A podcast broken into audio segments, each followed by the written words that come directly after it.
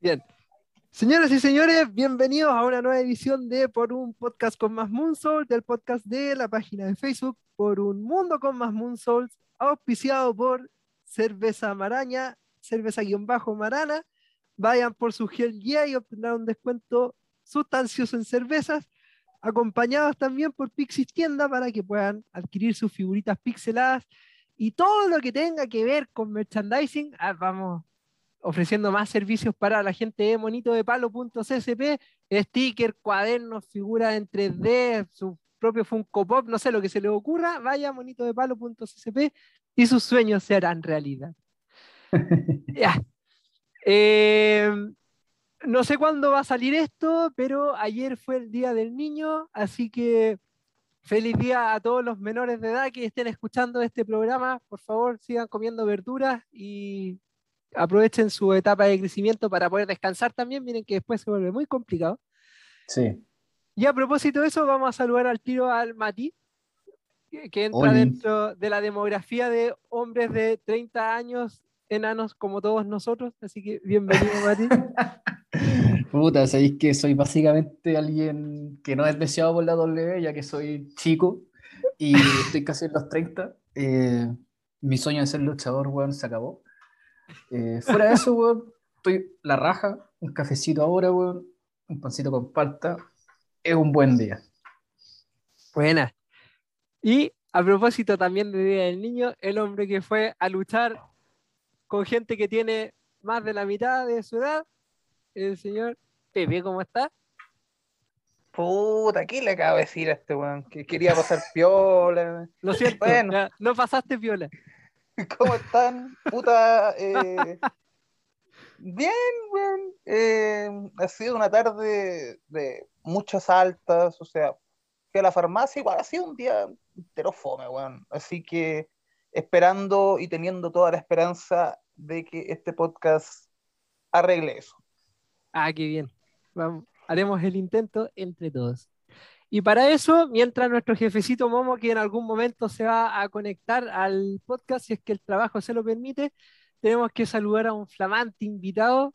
Ustedes ya lo conocen. Le vamos a pedir a Momo también que deje linkeado aquí el podcast anterior que, en el que estuvo participando, donde hablamos de TNA, Impact Global Force y todos los nombres que tuvieron ahí por haber hasta la fecha.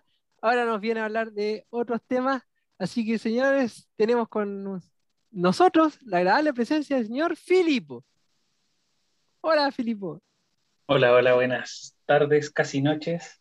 Muchas gracias nuevamente por la invitación y feliz otra vez de estar aquí con ustedes y de compartir un poquito de lo que se supone que sé. Y esta vez, no sé, eh, compartir, conversar, reírnos y hablar de luchitas et al y otras cositas más. Exactamente. Así que ya para entrar en materia, vamos a hablar de un tema que nos llena de mucha felicidad porque la semana pasada echaron cagando como a 15 personas de NXT. Eh, es una lista súper larga, es un momento súper triste y la verdad que da para múltiples interpretaciones. De hecho, el chiste que, que dijimos eh, eh, es parte de eso el tema de, los, eh, la gente, los enanos de, 30 años como que ya no van a ser bienvenidos. Así que eh, partamos con eso. Ahí les pido sus reacciones. Yo creo que, mm, a ver, creo que creo que Momo en su momento lo dijo en Twitter. Em, y como que fue preciso en el grupo. Que es entendible lo que están haciendo, el fondo, pero la forma no. ¿Cachai?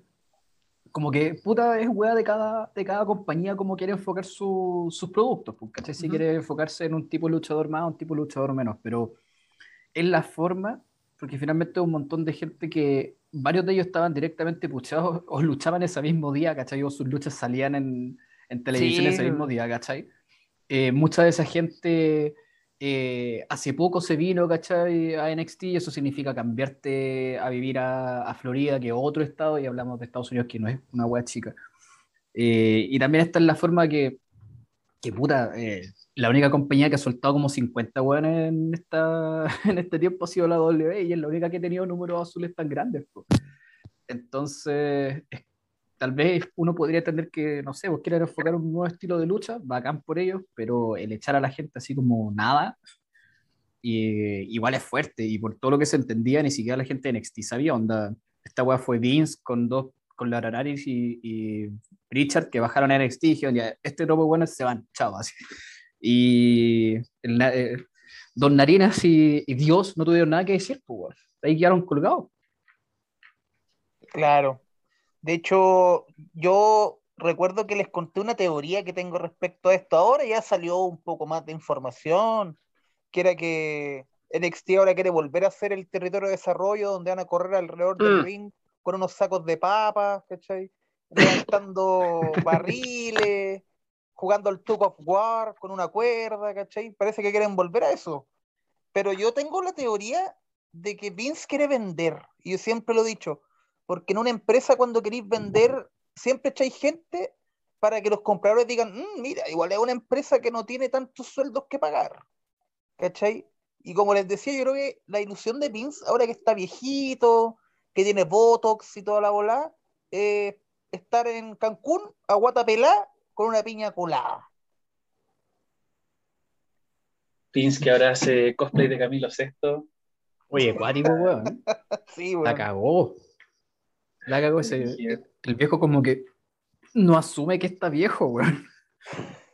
La cagó, pero con cuática. No, que es una mente Es extraña la de ese hombre, bro. es, es- un personaje extrañísimo y que mal que mal sigue tomando las decisiones más importantes de una empresa que mueve millones de millones de dólares y que hoy en día eh, se transformó en su propia superestrella la marca, la marca, o sea, eh, hablando de, del territorio de desarrollo, de a quiénes se despidió y el perfil que supuestamente ahora se está buscando, ya no se apuesta por el próximo Hulk Hogan, por la próxima Roca, por el próximo John Cena, sino que mm, se está buscando de cómo la marca subsiste no necesariamente gracias a quienes son la persona que está arriba, o, o casos Claro. demasiado, demasiado muy contados.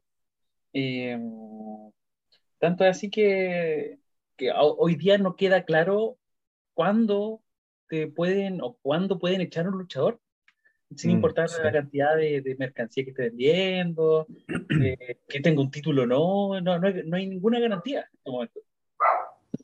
Yo creo que la, la E quiere, y Vince en especial, siempre ha estado como muy, muy metido, en su, cabeza está muy metida la idea de que tienen que parecerse a, a, la, a la NFL. ¿Cachai? Y en la NFL la marca es la que la lleva, no, la, no otra cosa. O sea, puede ser un montón de campeones distintos y claro, unos serán más populares que otros, pero la marca NFL es la que, la que lleva todo eso. Claro, y generalmente van rotando el llamado, eh, bueno, en el caso de la NFL, por jugador franquicia, que es como el que la lleva y la lleva en un momento y es portada y, listo, pues, pero no es como el personaje que va a acarrear la empresa como uno está acostumbrado en el modelo actual. pues. Es complicado, sí, es que, pucha, a ver, yo siento que la W está como en una incertidumbre tan grande ahora, como no lo había visto en muchos años, están pasando cosas extrañísimas, cosas que otros años como que no te imagináis, ¿cachai? Por ejemplo, si nos recordamos a, como por ahí por el año de los guest hosts y toda esa volada, o el Summer of 2009, Punk, 2010. Mm. Claro, en toda esa época ahí no habían casi estrellas, ¿cachai? Era como John Cena, pues. Mm. CM Punk, Triple H y el Undertaker, ¿cachai? Y los Mm. demás como que de repente subían y bajaban, eran, eran ascensores. Y no sé, ahora yo te apuesto que en el 2010-2011 la W hubiese matado por tener todo lo que tiene ahora y Mm. se están deshaciendo de los luchadores así como, no sé, weón, quien tira una moneda a la fuente de los deseos. Entonces, no sé, demasiada incertidumbre, weón.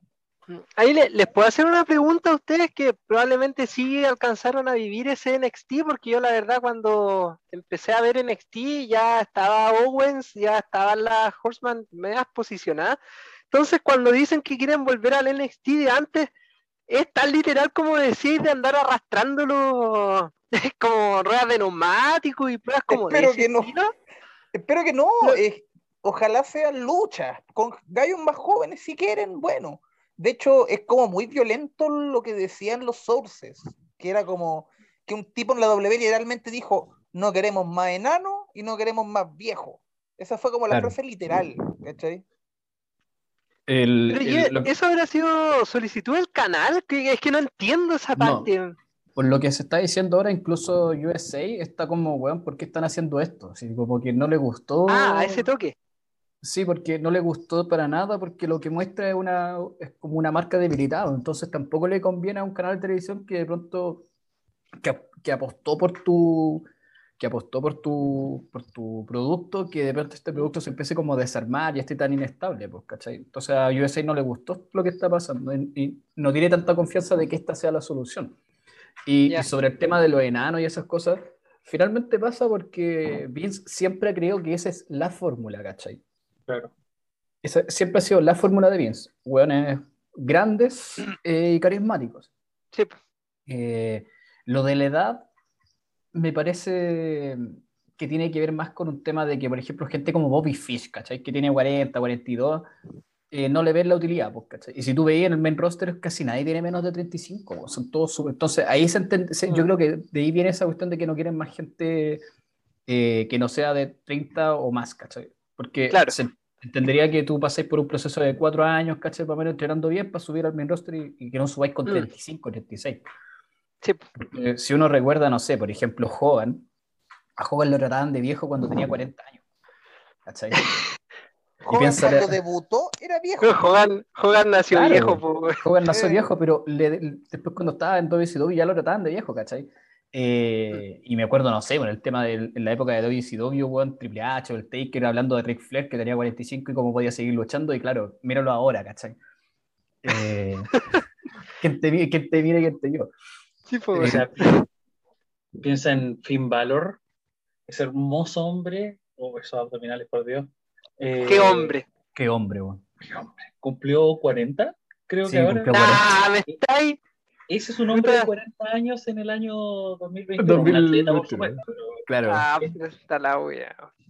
sí, pero, no, weón. duele, weón. Duele. Fíjate que veí, veí hueones co- como Finn Balor con 40 y Nicolás Monkever como con 45. ¿sí? y la diferencia es noche y día. Claro, eh, sí, eh, esos son perfiles que me alegran el día, pero Claro. nuestra querida tabla de planchar humana no, no me lo alegra mucho. ¿Cómo puede ser mayor que yo? Está... Ah, bueno. Qué hombre Bueno. nomás. Qué hombre. Pero en general, si uno ve, está muy eh, avejentado el rostro. Y, es- y en eso yo Mm. entiendo que quieran como no contratar más gente de esa edad. Lo que parece raro, weón, es que quieran hacer como este cambio brutal, como casi 180 grados, porque lo que volvió a NXT popular fue justamente que era como la alternativa dentro de W a W. Y se Mm, empezó a ir al carajo cuando se fueron, bueno, cuando empezaron como a ponerse como muy épico por ser épico, pero yo creo que el- el- lo que realmente los cagó fue cuando fueron versus AEW. Uf, Porque ahí cambió, Mm. primero que todo les fue mal, no ganaron casi nunca, pero cambiaron mucho, ¿cachai? Sí. ¿Qué, qué nos gustaba muchas veces a nosotros? Que los feudos tenían una duración normal, eran, eran largos, entre comillas, porque teníais cuatro, Claro, porque- cuatro takeover al año. Eso, sí, pues. Entonces tenían un, un- un periodo normal. Y aquí de pronto eran como los especiales de TV y, y- y luchas espectaculares y producción como al estilo W. Y de pronto NXT ya no era NXT. Era como Sí, una pues, versión indie de Raw o de SmackDown. Claro, que en ese tiempo no, no teníamos el podcast, pero sí recuerdo mucho en el grupo de Facebook que comentábamos el hecho de que pareciera desde que empezó la competencia y de hecho desde que se fueron a televisión abierta, que parecía que te estaban tirando un takeover semanal, po, porque estaban haciendo que los gallos se mataran y, y todos los spots y las peleas eran puros takeovers, pero televisados semanalmente, por una cuestión descriteriada. Claro. Y frente a eso, el Vince dirá, puta, estos enanos no me generan plata en la tele, o no me generan resto. Claro. Necesito buenas más grandes, ¿cachai? Yo creo que tiene que ver con eso, con, con esa idea detrás. Y ahí casi yo creo que como para ir cerrando el tema, así como eh, el factor AEW eh, tiene harta lectura y una de esas, desde los ratings, es que NXT siempre fue como la parte de abajo de la W, que en cambio Dynamite es la parte de arriba, o sea, de ahí para arriba es el techo de la empresa. Es lo que tiene que meterle todas las lucas posibles, toda la atención posible contra el- la tercera marca. Brigio ser la tercera marca y tener, no sé, pues esa canti- cantidad y calidad de luchadores que más encima te lo están levantando, que más encima ya, ya te están empezando a quitar talento por el otro lado porque llega un buen como Sí, pues. plata. Eh, Y el tema de los despidos, como para, para conectarlo con lo que partimos, Ajá. eh, hoy en día ofrece a las personas que fueron despedidas, a diferencia del año pasado, que en un año ya se abrieron distintas posibilidades de renacer en el mundo de la lucha libre. O sea, Matt fucking Cardona, weón, Sí. hace, hace un año no, nadie se esperaba que, que Matt Cardona renaciera en el Totalmente. circuito independiente. Y, y por un, bueno, ahora el golpe duro en la moral que es ser despedido, pucha, ojalá y por suerte para los luchadores que puedan encontrar eh, algún lugar donde llegar a, a seguir a seguir y que como que ya no, no ya no te mueres tanto por ser despedido de la W. Mm. Sí, de hecho, cada persona que echan uno se empieza a especular al tiro cuándo ¿A puede fichar por AEW. O sea, por, por lo bajo. O sea, además de preguntarse a dónde más podría ir, pero en Claro. general hay varios que uno dice, ya, puta, ¿cuándo debutan en AEW? Porque es una Claro. alternativa natural, pues de hecho, lo que vamos a conversar ahora también me trae una pregunta sobre el destino de este personaje, porque por si no bastarán con estos despidos, la semana pasada fue también, ¿o no? Que de- le aceptaron porque en este caso fue como una renuncia, la de Bray Wyatt, ¿o no? Eh, no creo que lo despidieron. O lo despidieron, no me acuerdo bien, No, pero de bueno. hecho, se, se reporta Pidió su liberación, listo. Estaba listo para Ujú. volver. Sí, pues. Sí, de hecho lo habían como. Oh. Recuerdo un post en Reddit donde un cabro como que posteaba que había visto a Wyatt y estaba como en terrible buena condición física y wea, ¿cachai? Ya. Eh, y, en, y cuando generalmente cuando, cuando alguien como que pide su liberación, dice como en el reporte de prensa, dice como eh, las partes han, han concordado la liberación de contrato. Y cuando te echan es como la típica weá, como te deseo lo mejor en tu Ah, futuros sí, proyectos, en tus futuros proyectos. Y esa Ya. fue la que le tiraron a Wyatt, pues. Le tiraron la de los futuros proyectos.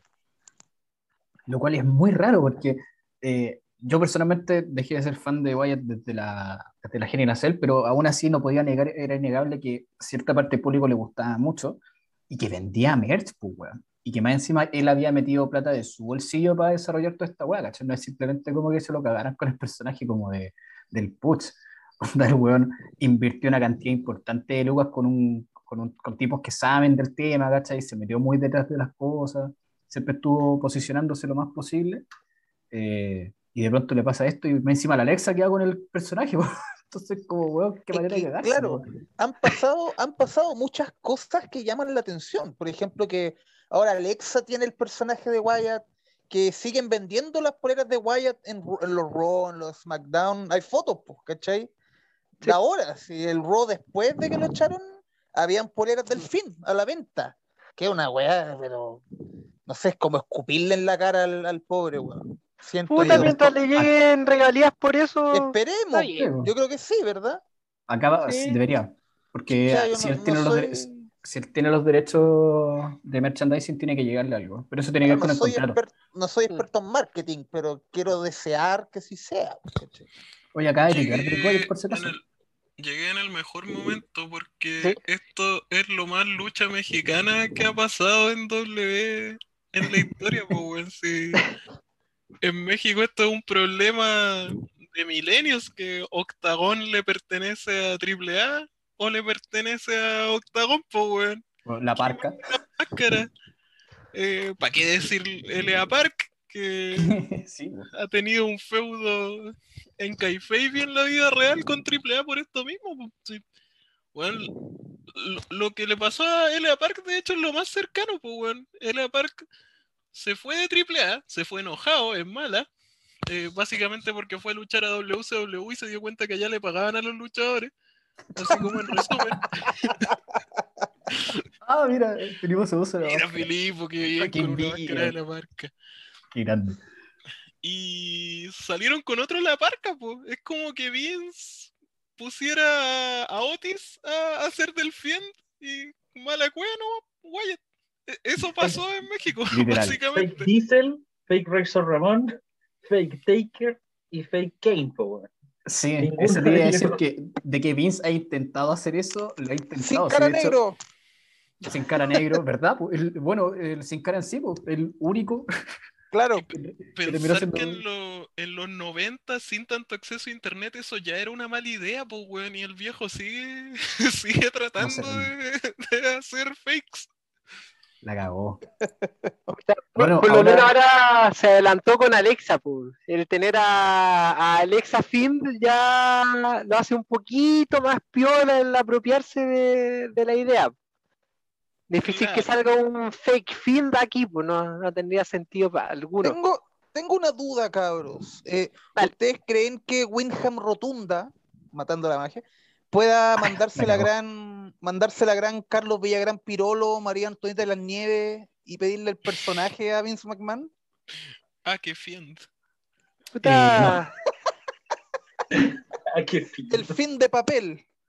Eh, el personaje. que dice- llamarse el friend para hacer Claro. lo que uno esperaba. el amigo. Es que, Oye, que al- Kiko alta hizo un- referencia al chavo que sacaron. Es que Pepe, es No- un experto profundo del chavo. Pepe es experto. Sí, El dark side del chavo. sí. Yo no creo, weón, porque lo. Bueno, sé que eso depende literalmente de la E, porque incluso ahora. ¿Qué, qué está mostrando Filipe? ¿Qué es Acaba de subir una foto Wyndham Ah, eh, hace cinco minutos. Sí, sí, ¿Ya? ¿En A ver, serio? a ver, a ver. Y que dice, ¿Qué es "Ah, eso? tú no puedes matarlo. Tú no puedes asesinar. Y cambió Oh. su, su, su, ¿cómo se llama usted? su descripción en Twitter. Dice: Revenge is a confession of pain. La venganza es una confesión de dolor.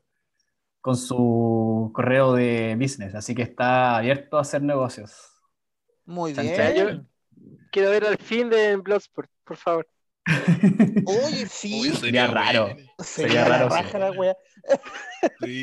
Oye, si estuvieron Super Beast y en la encías de acero, no es raro que esté el fin. Así Ya ves. Weón, es la- estuvo, el chavo, estuvo el chavo guerrero, weón. O sea, Sacó la mala lucha por encima, weón. Sí, Estuvo Nick Gage. sí. Oh, ¿verdad? Weón. Oye, fue buena esa lucha contra el, el fuerte contra este weón que, lo mataron. ¿Fue con- ¿No fue Denme- contra Cross? ¿Contra, ¿Contra quién? Perdón. ¿No fue contra Cross? Nick Gage. Cre- creo que en otro. Ah, ya estuvo más en oro. Ah, ya. Ah, lo que decía yo que es que tú, a menos de que el weón previamente o durante su contrato el weón haya agarrado los, los derechos del nombre, algo así como lo que hizo Claro. Ryback o CM Punk, está cagado. Está cagado. Porque si no, Sí. el nombre es dueño. De hecho, la Chelsea Green, eh, su su nombre, su nombre legal, estaba en, en líos legales, Chelsea Green, estaba en líos legales y no podía usarlo en la Indy. Porque pertenecía como marca, mientras estuviese bajo contrato por un tiempo X, ¿cachai? A, a W. Y la W fue como ya te- me dio pena, te dejo de apoyar con tu nombre, puedes usar tu nombre, así Matías Soto puede usarlo en tus negocios. Ah, Al cabo que ni quería. Claro. ¿Cachai? Entonces todo depende del contrato. Y conociendo a Vince, ni cagando. Es que ni cagando. Ya, Y ya, yo también puede ser que el- el fin contra Slack. El fin contra Slack. Listo. No yo, pago, por- yo mira, pago por eso. Yo pago por eso. Yo igual pago por eso. weón. Oye, no, eh, pero bueno, weón. aprovechemos de entrar en materia porque Sí. como eh, esta tremenda introducción es solamente porque si escucharon el podcast pasado, eh, Momo nos había contado como fan número uno del film que el señor Filipo tenía un ¿cómo se le puede decir? Un, Argumento. ¿Teoría? un argumento, eso tiene argumentos para explicar por qué a pesar de todo lo que uno puede reclamar con el fin, el fin era bacán. Así que no sé bien cómo lo vamos hilando, si quieren lo vamos conversando en conjunto, pero para empezar a analizar un poco al personaje que está detrás y la elaboración que hubo a través del tiempo que estuvo participando en la, en la W. Así que, Filipo, la tribuna es tuya. Uh, ya, ¿por dónde partir? La verdad es que me quiero ir en la vasta rama. Eh, Dale. Por Adelante. favor. quiero citar a un filósofo chileno eh, que se llama Sergio Rojas, a quien le mandamos un cordial saludo porque debe estar escuchando este podcast. Bueno, Eh, bueno, era Coelho. No, bajé, güey. Eh, tiene un, artículo, un libro, la verdad, que se llama eh, La obra y sus relatos. Y que habla de, en base a su reflexión, de mm, cómo una obra de arte eh, finalmente no, nunca está terminada, sino que eh, eh, para que pueda existir, básicamente, tiene que pasar por la experiencia de quien la experiencia. Y eh, en ese sentido, el- las expresiones artísticas o de representación en sí eh, no son un acto comunicativo, sino que son un acto en donde eh, el artista tiene la capacidad de abrir una interpretación de la realidad. Ujú. Toda esa introducción es para hablar de lucha. Muy bien. El- otra de las características que menciona Rojas acerca de, y bueno, esto también va de la mano porque yo creo que la lucha libre está o, eh, es arte o está vinculada con el arte. Eh, tiene que ver con que, eh, primero que todo, es un espectáculo en el cual se representa algo. Como dice en el video Wrestling Isn't Wrestling, eh, la lucha libre o la W, básicamente, no se trata de lucha libre, sino que se trata de un programa de televisión que se trata de lucha libre.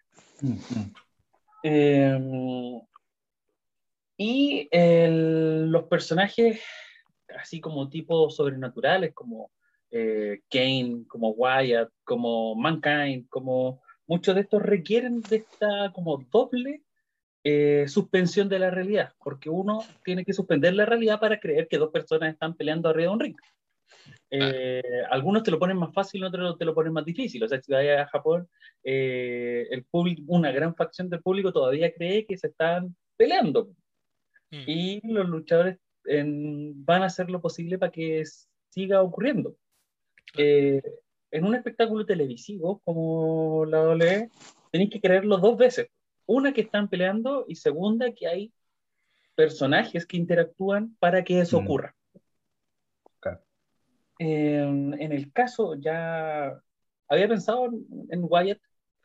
Eh, pues ya, partiendo un, po- un poquito por Wyatt. La gracia de Bray Wyatt como personaje es que el atractivo de él era presentarse como este ser sobrenatural que era capaz de encantar a seguidores, pues como el, el líder de un culto, ¿cierto? El, este líder de un culto en un pantano. Entonces tiene algunas ciertas conexiones con personajes reales, pero también tenía el, el lado como eh, fantástico de, de su entrada, que, que es básicamente una cita a la, a la entrada del Undertaker, sus Mm. apariciones arriba del ring. El, el- el problema es que la manera en que fue mm, eh, libreteado fue horrible, fue horrible, pero no horrible una vez, sino que horrible sistemáticamente. O sea, eh, Bray Wyatt pasó de, de perder con Cena, eh, después a perder con a, a una, a, a perder y ganar por ahí con Ambrose, entre medio el holograma, Oh, Eh, verdad, qué weá más fresca a perder con el Taker, a perder con La Roca, a perder con Randy Orton, después a ser buqueado como Sister Abigail, el cual nunca llegó a concretarse con, con, con Finn Balor, a, eh, eh, y ahí una palabra que ocupó Momo en el podcast pasado que fue capitalizar, que ya cuando intentaron capitalizarlo con eh, Matt Hardy, Mm, con mm. el, con el tag team, ya era demasiado tarde porque ya no tenía, tenía valor como personaje, pero ya no tenía valor como luchador, porque ya no le ganaba a nadie. Era como Artruth. Claramente, sí, sí, o sea, Mm. claro, Artruth creo que ayer se cumplieron, no sé, casi como 20 años desde que fue campeón de la NWA, Sí. y ahora Artruth es todo lo contrario, pues, o sea, Artruth vale un montón de plata por lo, hue- por lo chistoso y ridículo que es, Sí, pero no por lo que lucha. Claro. El problema de Wyatt es que era una amenaza, pues no era un personaje chistoso.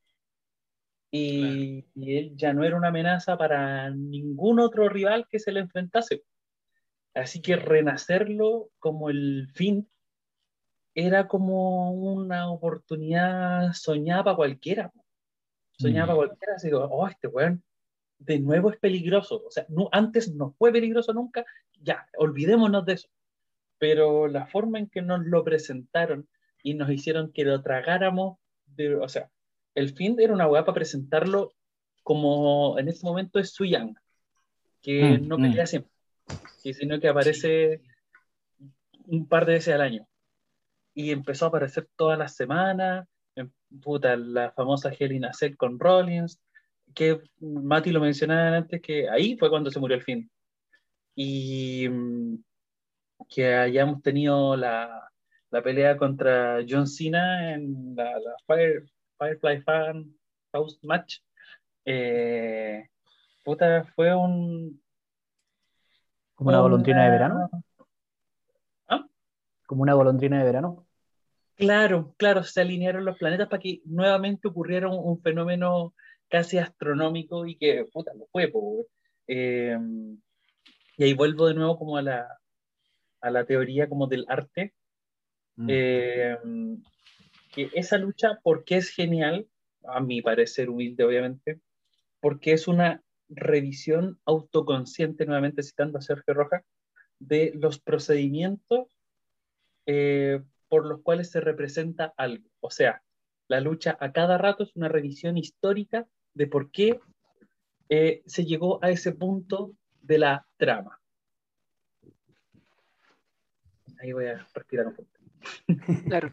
Ahí solo para complementar, que era lo que habíamos comentado en el podcast pasado, como que todas esas cosas eh, uno las puede digerir si es que te da ahí el tiempo. O sea, no sé si dentro del análisis está el tema de cómo tú le das la chance de poder tener las lecturas sobre todo esto, porque en general lo que conversamos cuando hablamos de lucha libre, eh, uno va, ve que peleen y que alguien haga la cobertura, que pase algo y se acabó. pues. Pero justo en particular, esa pelea, eh, no hubo pelea. po.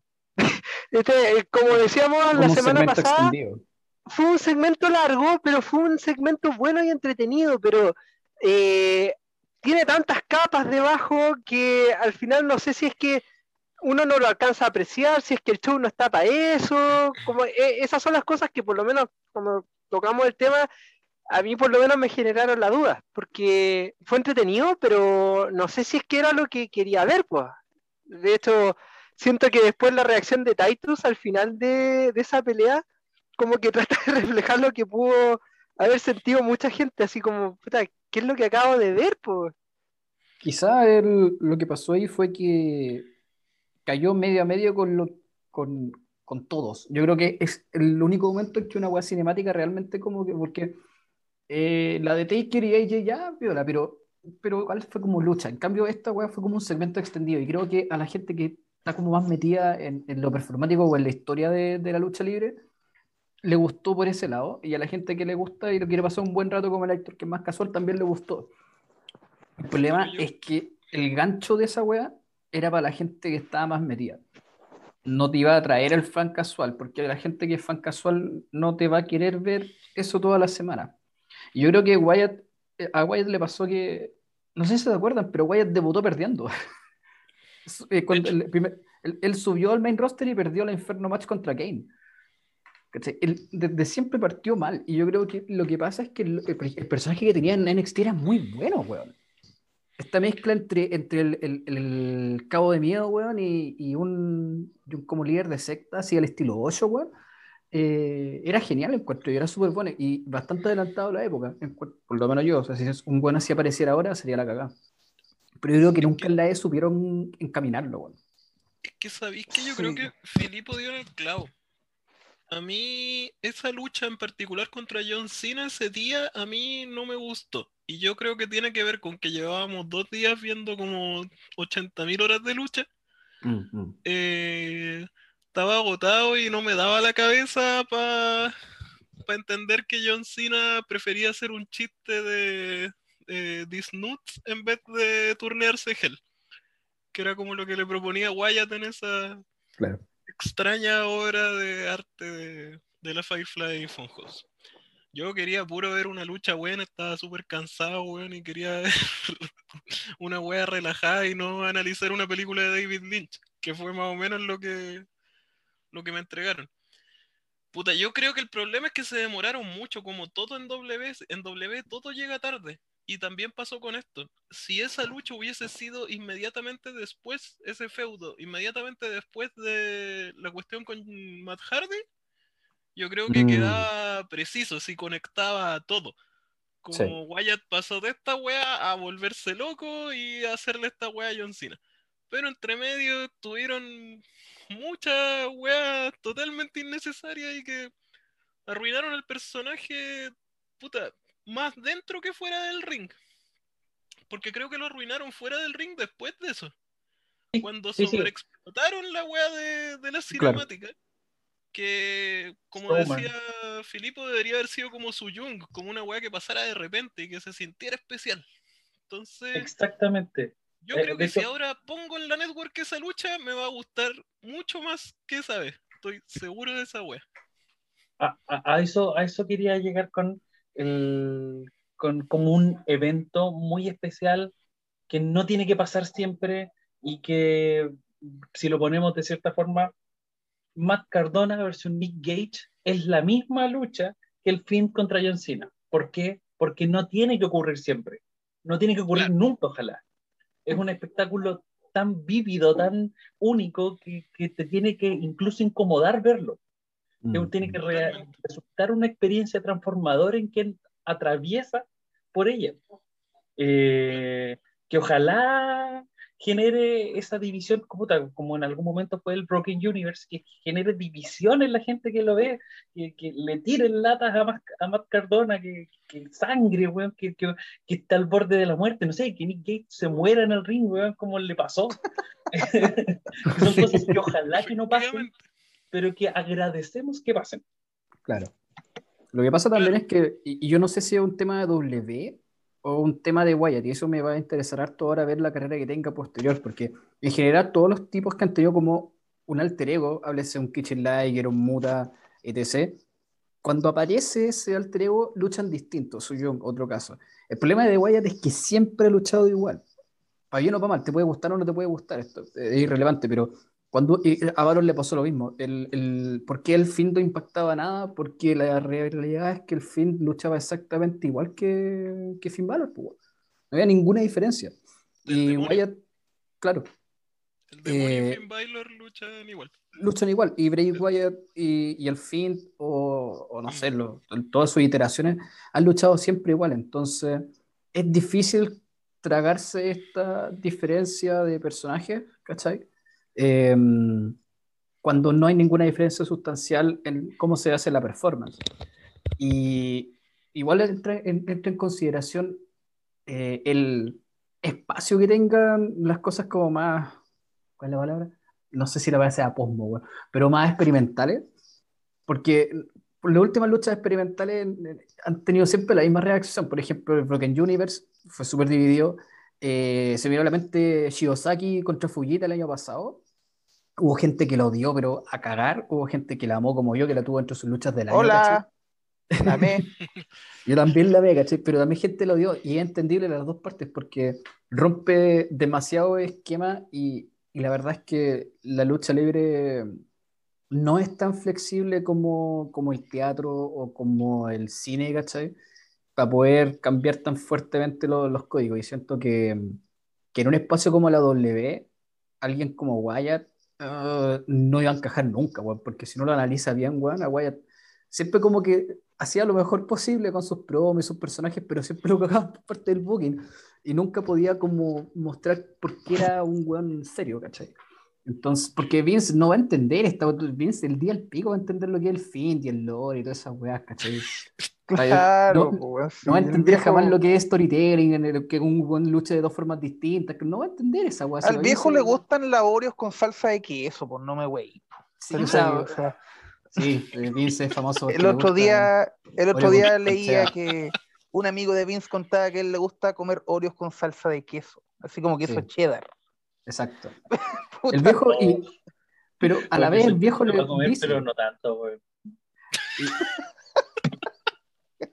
Yo creo que el viejo cuando cachó que podía hacer cinemática y por eso usó caleta y por eso siguen ahora eh, con los sonidos como insertados, ¿caché? De público de reacciones. ¿Verdad? Eh, es porque, como dice Filipo, eh, Raw y SmackDown son programas sobre lucha libre, no son programas de lucha libre. Porque el viejo lo dice desde los 90, nosotros hacemos películas, como Sí. nosotros tenemos personajes y la weá. Lo dijo hasta en la corte, pues bueno. Sí, pues. El tema es que si uno lo ve bien, eh, puta, no respeta ningún tipo de códigos de película ni de ningún tipo de narrativa. Es muy raro esta. Creo Claro, nunca he visto que- un. Es lo que yo les decía la otra vez. ¿Mm? El, con- el concepto de película de Vince es como un blockbuster de Hollywood. Y el viejo Claro. apuesta a la repetición, repetición, repetición, repetición de lugares comunes. Exacto. Y se siente bacán por eso y es válido, ¿cachai? En particular yo creo que W en este momento lo está haciendo mal, pero seamos justos, Vince hizo millones de dólares haciendo que el público esperara un trademark finisher, esperar el codazo del Claro. pueblo, esperar el gusanito, ¿cachai?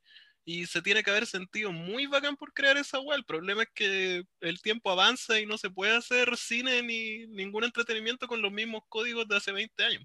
Sí, esa Claro. es la web. Y de ese Sí, punto bueno. de vista es problemático que Vince no entienda un personaje como Wyatt. Yo creo que puede que, que tengamos razón o nosotros o Filipo, ya sea de que hubiese funcionado bien o no, si es que le hubiesen dado, ponte tu plena libertad a Wyatt, de aparecer poco, qué sé yo. Pero el tema es que W no está dispuesto a intentar nada de eso, ¿cachai? Como que yo no podría decir que Wyatt fue una wea que intentaron y no funcionó. Fue una wea que quizá era una buena idea, quizá era una mala idea, pero que la forzaron a adaptarse a ese molde culiado de W y cagó. Claro. Fue, fue sí. como un triunfo la primera vez y se volvieron locos y tenía que ser la segunda, tercera, cuarta, todas las semanas, todas las semanas, todas las semanas, todas las semanas. Claro, weón. Yo tengo dos observaciones, de hecho. Eh, la primera es que Shosaki y Fujita hicieron la misma wea del Stardom por 15 minutos en un ataque y lo interrumpieron, menos mal. Y la segunda No es que, según yo, eh, Bra- Bray Wyatt no necesitaba el título universal, weón, al principio del fin. jamás. No. Esa wea, ahí empezó rara la wea, ¿cachai? Yo creo que el fin debió haber sido así como un personaje que le gustara atormentar a gente, pero no un personaje que buscara un tesoro, ¿cachai? ¿Por qué, por qué un monstruo va a querer ser campeón? No sé, me parece muy raro, a menos que sea ahí como que lo, lo muestres como un Frankenstein que quería el cariño y el amor de la gente y no lo entendían, pero no lo presentaron así, lo presentaron como una pesadilla, ¿cachai? Claro. ¿Por qué un weón así querría ser campeón? Ese, ese era mi drama. Es muy raro eso, porque de hecho Wyatt te daba la oportunidad justamente de eh, dejarlo sin título, porque no lo necesita, agarrar a otro persona, a otro weón para feudarlo, ¿cachai? Desarrollar eso y liberar el espacio del título para usar para otros feudos, ¿cachai? No tenía ningún sentido en meterle el título a un como ese. Debería haber seguido la ruta de, de alguien como el Undertaker en los 90, ¿cachai? Fuera de ese momento muy chico que ganó el título en 91, o 90 sí, 91, eh, Taker no vuelve a ganar el título hasta el 96, 96 si mal no recuerdo, y nadie decía como, "Oh, pero ¿por qué el Undertaker no lo es? No, porque él tenía su, su- era su mundo aparte, entre comillas, ¿cachai? Se movía con otros personajes y todo, pero, pero por la misma naturaleza el personaje no necesitaba tener un título, porque ¿por qué un demonio querría tenerlo, como dice Pepe? Y después, cuando justamente queréis pasarlo de ese demonio a algo más humano, como lo hicieron con Mankind, como lo hicieron con Alan Undertaker, lo hicieron con Kane, tú empezás a meterlo como en estas cuestiones como de títulos y como, no sé, pues le vais dando una humanización al personaje. Lo cual me parece, de nuevo, muy extraño, porque eh, es una hoja de ruta que la W ha usado antes, y con éxito más encima, ¿cachai? y, y con éxito rotundo. Entonces, que mm, como que no cachase que tenía la oportunidad de repetir eso y que la gente igual estaba dentro de todo, adentro, Claro. eh, es muy raro, weón. Es como que De quisieran hecho- que todo tenía que ser un, un éxito en el momento.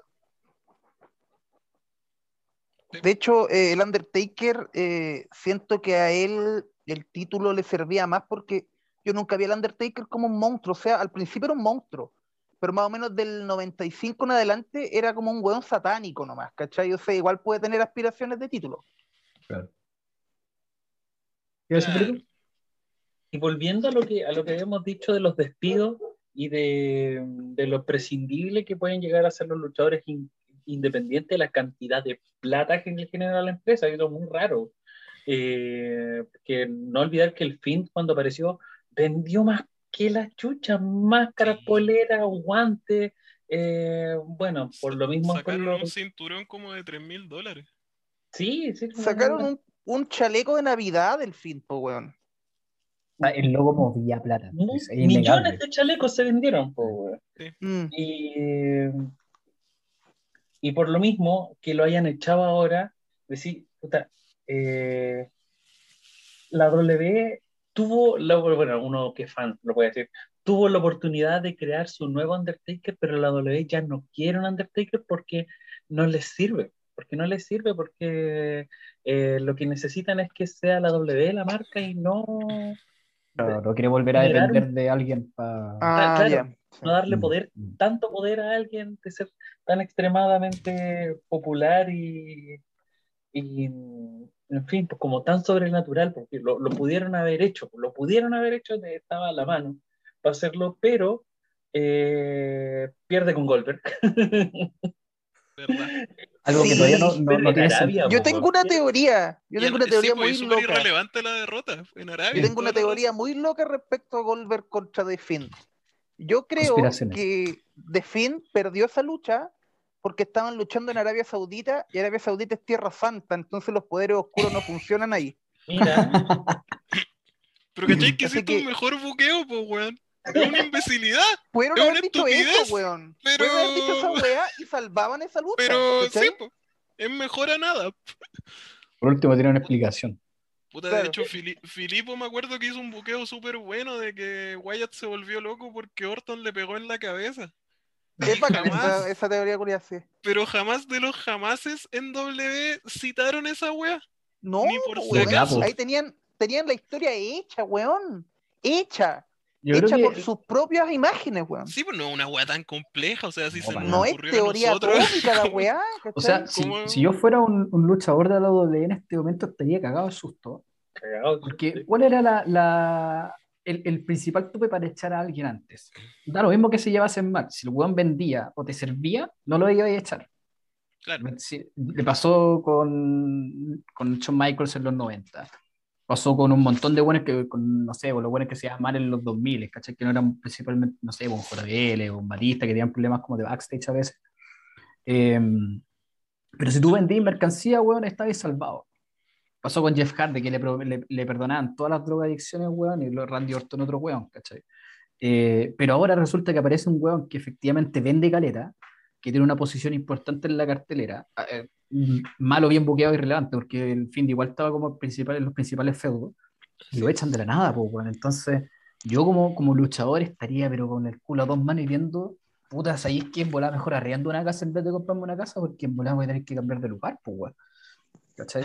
Sí. Porque en cualquier Mejor momento no me me, echan, ese pues, auto. Claro, ¿no? Y, y, y sabéis que yo lo veo por eh, el Bronson Reed sacó un, un video corto, así como diciendo, puta, gracias por, la, ayuda- por, por las buenas deseos. Weá. Pero dice una weá súper importante, dice, puta, sabéis que esto es lo que más me afecta es a mi familia, pues, obvio. Porque, porque, puta, eh, cambiarse de lugar y todas esas cuestiones eh, debe ser súper complicado. Más en Gringolandia, donde está todo un tema con, el- con, con la hipoteca y weas por el estilo. Entonces, cuando echan a alguien como Wyatt, primero que todo, es como, ¿y para qué crees que me voy a, esfor- me voy a esforzar con crear algo con creatividad si después Vince me lo va a matar y después me van a echar? Y, se lo, y más encima el personaje se lo van a dar a alguien más. Claro. Es como que, ¿cuál es el sentido, cuál es el sentido de querer esforzarse, ¿cachai? Como que todos van a tener la actitud que tiene Tyler Breeze en su cuestión, que decía, puta, a mí me pagan por estar en la banca y si me quieren usar bacán y si no me quieren usar bacán también, ¿cachai? Que es totalmente válido.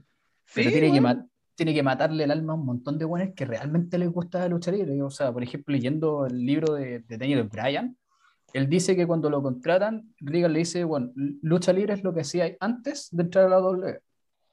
Pero aún así, y él siempre teniendo esa weá en la cabeza, contaba que puta que le frustraba a Caleta, que no tener planes, le frustraba a Caleta, el hecho de que no tenía tiempo de luchar en TV, bueno, pues por el estilo, o tener que luchar cortito, no porque quisiera tener todos los títulos y pues por el es porque puta es- ama esta mierda. po.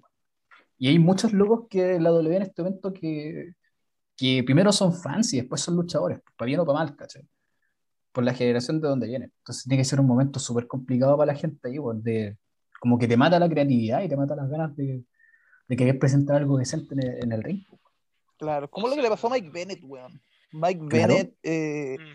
pucha, él, cuando Paul Heyman tomó el control, porque a, a Paul Heyman le gustaba Mike Bennett, y Paul Heyman tuvo a cargo de Raw un tiempito, como que le dieron una historia de que la, de que la señora lo mandoneaba, ¿cachai? Pero fue porque Heyman metió mano ahí, po. Y antes de ese tiempo, pucha, ver el Instagram del pobre Bennett era caer en depresión porque el loco a cada rato ponía, puta, weón, quiero trabajar. Déjenme trabajar, weón. si me Claro. gusta esta weá. Y me tiran en la banca, ¿cachai? Entonces igual debe ser muy trágica esa weá. Cedric Alexander tuiteó varias veces que echaba de menos eh, 205. Sí, po, Porque, porque por último luchaba. luchaba. claro. Claro. Y puta, y Bray. Wyatt tiene que ser un weón que ama esta wea, o sea, para inventar todo ese, el lore, el personaje. Totalmente, weón. Y eso es algo que muy ñoño de, de todo esto, de la lucha, las películas de terror, etcétera. yo creo que ese loco tiene que ser un fanático acérrimo de 666, weón, estoy seguro. Filipo, ¿dónde crees que calzaría el buen Bray Wyatt ahora que es, entre comillas, libre? Eh, me lo imagino en Hollywood, weón, me lo imagino, no de actor, me lo imagino de escritor, De creativo, de weón que le, le pagan una camionada de plata, weón, por, por inventar algo, weón, por, por, por ser creativo, por ser libretista. ¿no? O sea, Mm. si es que él quisiera ser luchador y seguir metido en, la lucha, yo creo que nos va a sorprender con algo nuevo que no, no tenemos ni siquiera en el radar. Eh, y obviamente, puta, no me gustaría verlo en AEW, la verdad, porque, porque ya están contratando a, se supone que ya está contratado Brian y Punk, que ya contrataron a, Andrade con Black, ya, o sea, ya, ¿dónde metí más gente? ¿No te Eh, gustaría verlo en Impact? Pensé que era la respuesta. Sí, iba a preguntar lo mismo. ¿Y Sí, Impact? pero. Porque a mí Sí. me gustaría, en serio.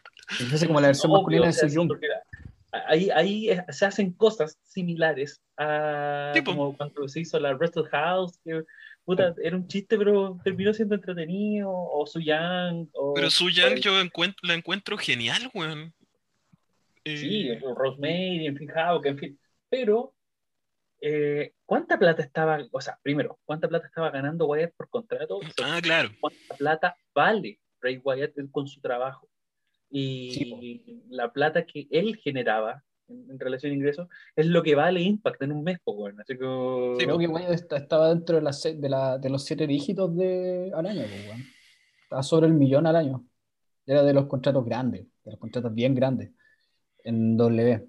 Entonces, yo, el único lugar que, o sea, si el loco no se quiere bajar el sueldo caleta, el único lugar donde uno lo podría ver sería en AEW, pero no pega ni junta, pues, weón. No, sería- no tiene caída. Si es que yo estoy de acuerdo con Filipe, yo lo veo como libretista, o lo veo creando como una indie al estilo, no sé, por ejemplo, una weá como Riptide, en el sentido de como tratar de ser más Ya, experimental sí. en, en la presentación, una weá así. ¿O te imaginas creo. un, un lucha underground de Bray Wyatt, weón? Sería bacán, weón. Claro. Sí, Yo lo absolutamente. como de ese, de ese lado, pero como un proyecto de pasión del loco. Yo realmente no lo veo como el, el weón ganándose las monedas en el circuito indie. No porque no le guste la lucha libre, sino porque tiene que ser caro tener un weón como él, ¿cachai? Porque por más que te guste, tú querés ganar tus lucas, pues hacerte weón trabajo. ¿cachai? Son pocos los weones Claro. como Brian que, que lucharían por tres, tres coronas sin gas, pues weón en México, ¿cachai? Brian es, una, un, Sí, po. es un buena parte. La mayoría de la gente quiere poner plata porque más encima son carreras cortas. Entonces, lo que vale un weón como ese mm, es peludo verlo en otro lado que no sea en AEW y no pega ni juntas. Ese es el tema. Pero dejando de lado las lucas, no, no encuentran que pega, porque como dice Momo, yo igual me esperaba que dijera Impact City. po. Así como Yo yo que- independiente de las lucas, me imaginé que decir, puta, Impact igual podría ser. Yo creo que el Impact con el personaje que tenía originalmente, el primer personaje, el del líder de secta, eh, calzaría perfecto y con el tiempo evolucionaron una hueá como el fin.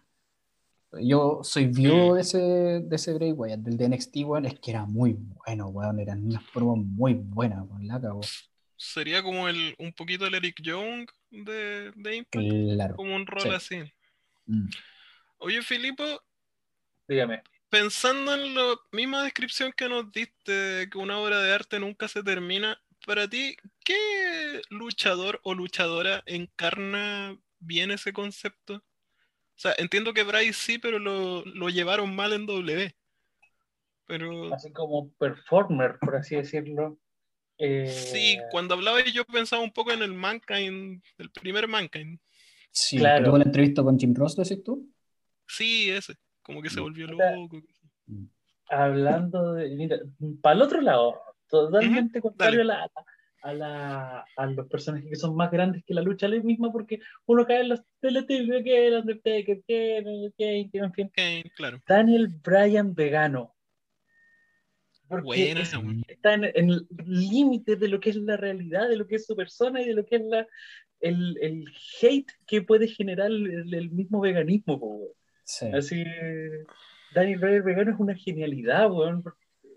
Te, te hace odiar al weón más querible del universo, weón. Es verdad, Pero ¿sabes sí es verdad. pensado? Sí. Pero sí, weón, totalmente, weón. Nosotros siempre criticamos que a los rudos todos los aplauden, sobre todo si luchan muy bien. Y no hay Claro. weón que luche más bien que Daniel Bryan. Daniel Igual logró que lo pifiaran todos, po, weón.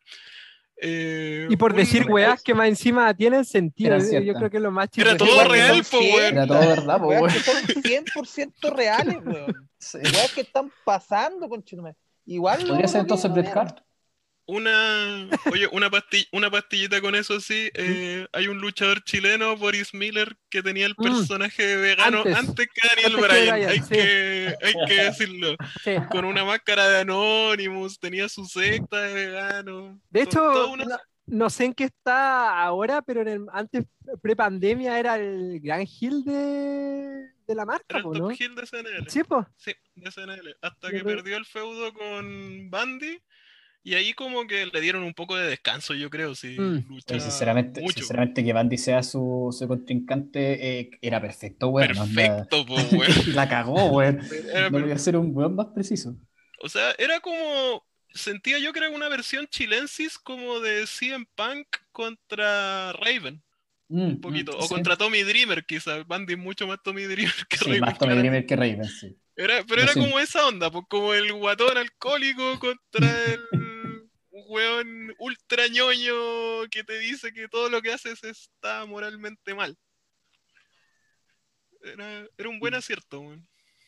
Mm. Y en fin, ahora, puta, es que yo todavía estoy procesando lo que es eh, Matt Cardona campeón de GCW. weón.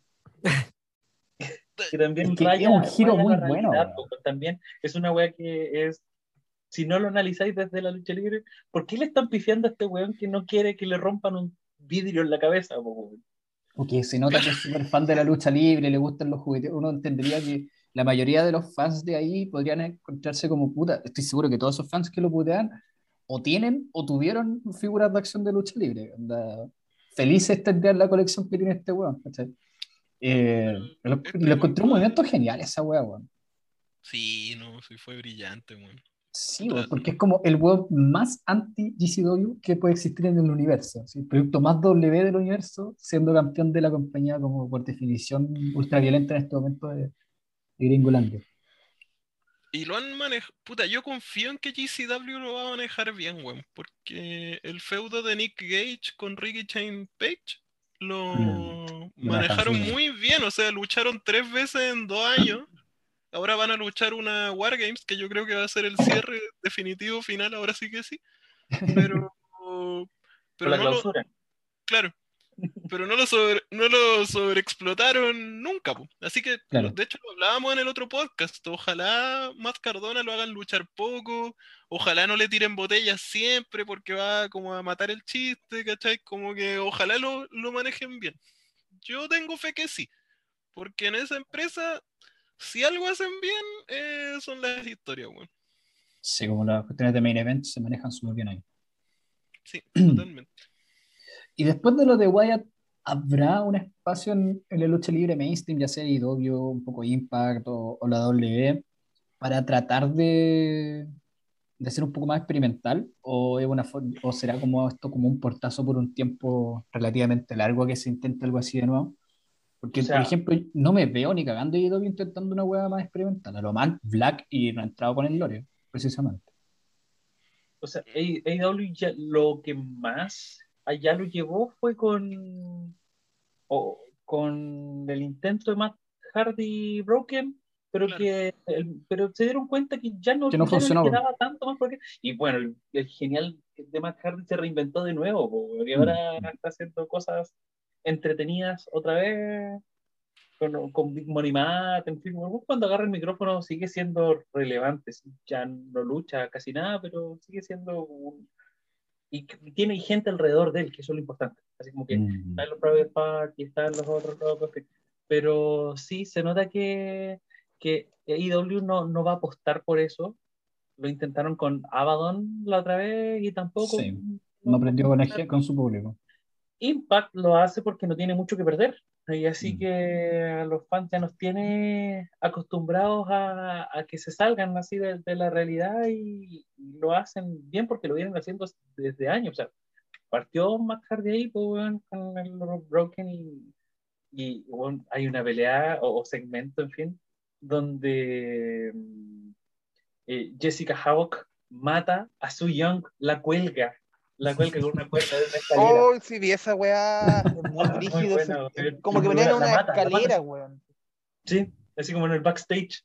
Sí. Y, y de ahí re- renace como Susie, que era la, la ¿Verdad? buenita. Sí. o qué wea más notable. Filipo, ¿cómo se llamaba eh, ese como reality que hacían en Impact? Wrestle House. Esa wea. que Ahí había luchas terribles buenas, wea. Sí, era muy que- random y funcionaba. eh, eh, Partió siendo como una broma, weón, pero finalmente le sirvió para grabar un montón de segmentos y llevaron.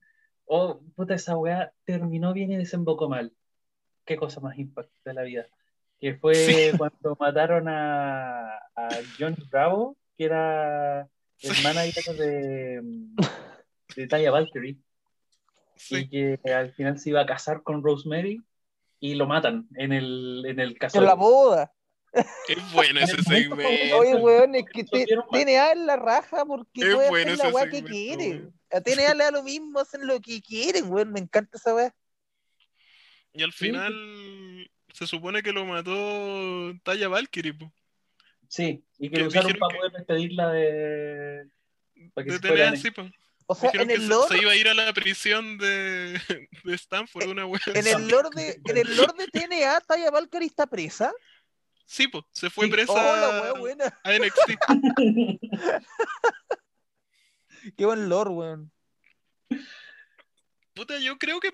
Puta, no sé si eso será como lo siguiente, pero yo creo que por ahí va, weón. Algo así como que en el. En la weá de los Elite, de los Bucks, en el canal de YouTube. Como que por ahí empezaron. ¿Te acordáis de esa lucha que hicieron de los Bucks uno contra el otro? Sí. Ah, sí, sí, en el que canal. Pues en el rancho. lucha. En el rancho, Sí. ¿verdad? Eso, yo creo que como que por ahí va. Como lo siguiente de la lucha libre, como alguna weá tipo YouTube, tipo Mira, no, Instagram claro. Live, TikTok, no sé. Danhausen. Danhausen, Mm, ¿verdad? Danhausen. En Que un Spring pelear Break. contra tres Danhausen, Danhausen. Yo veo un Spring Break de puros Danhausen. Igual. es algo que haría, es algo que haría Yanela, weón. Un Oye, y algo, ¿sabéis? Estaba pensando si estamos hablando de algo performático, yo veo que no hay nada más performático que Invisible Man versus Invisible Stan. Algo así tendría, es- se podría hacer en televisión así como grande, onda AEW, Impact, una creo doble no. ni cagando. Pero en, A- en AEW, Porque ¿Crees que tienen, no? al público, tienen al público totalmente de su lado. Que vuelva Mordecai, weón. Está vendiendo casas. Mordecai. La dura. Sí. Apareció en. Peleó contra Dan Hausen en el WrestleMania Weekend. Ya, me está... Sí, de verdad. Una lucha en que no hacen ni una maniobra de lucha libre. es puro hueveo. Y de hecho termina con que Mordecai saca un letrero de las casas que vende, po. así como con su nombre y su teléfono, como llámeme si busca casas, y le pega, le pega con eso a, a y gana. Es- ese es el final. ya, olvidemos a Oh, Mordecai. no sabía. ¿Dónde es eso? Eh, fue en, no me acuerdo en qué agrupación, pero fue en el fin de semana de WrestleMania, creo que en BLP. Pero es puro hueveo la lucha, o sea, bailan, eh, Danhausen lo hipnotiza, lo hace bailar, le tira cerveza, pico. Rellenan 10 minutos de nada. Ah, IW dice aquí, ya la encontré. Eso doble. Hoy un saludo a Danhausen que también debe estar escuchando este podcast. Sí, Totalmente. totalmente. Sí, con su cubeta de dientes. Horrible. Eh, bueno, ahora- pero Cassidy. Puta, yo Claro. sé que Orange Cassidy no es lo mismo que estamos hablando, pero igual funciona bien en AEW. Siendo una wea Sí. muy rara, po. Pero también es un weón que tensiona la realidad, po, weón. Mm, Claro. mm. Mm, O sea, tenéis que penetrar en la ficción. exacto. Como dice, penetrar la ficción. Penetrar. sí. Totalmente. Pero funciona en el público de IW y sabéis que le dio bien también con, con el rating y cosas así. No es como que espanta a la gente precisamente. No, pero bueno, en la Intriga a las personas. todos querían que ganara el título, weón. Ujú. No fue Sí, la mejor lucha ni nada, pero. Sí. Bueno, eh, Orange Cassidy fue campeón de, en las indies de IWTV. ¿En serio? Sí, lo ha ganado dos veces. Y Ah, no con reinados cortitos, porque supongo que Orange Cassidy tampoco te da un reinado muy largo, Claro. pero, pero fue, fue buen campeón, güey. O sea, era, era entretenido porque como que tú llegabas ya a, la a ver la lucha y era como, weón, ¿qué va a hacer este weón? Hoy día va a luchar en serio, se va a meter las manos en los bolsillos, ¿cachai? Era, era atractivo. En todo caso, ¿Mm? puede ser que sí, de- del, del reinado de Kenny Omega, que no ha tenido tantas buenas luchas, yo sé que aquí a, a mucha gente le carga a Kenny Omega, pero la triple amenaza era, fue buena por eso, porque todos sabíamos que iba a retener Kenny Omega contra Claro. Pac y Orange, pero había un niño interior que te decía, weón, va a ganar ahora en casa, va a ganar, va a ganar este weón, ¿cómo va a ser posible esa weón? Y uno estaba esperando que ocurriera, weón, así como que te... Era un héroe, pues, weón, era un héroe que, que ojalá que te, que te daba esperanzas. Pero... Me recuerda un poco lo que pasó con eh, Constantino en la Elimination Chamber en el 2012, cuando queda uno versus uno contra Daniel Bryan. eh, todo el mundo sabía que Danielito iba a ganar porque para llegar a WrestleMania, pero gente, cuando mete la, cuando mete el- la cobra, la gente creyó, pues, creyó en ese, en ese microsegundo que weón, va a ganar el, el título.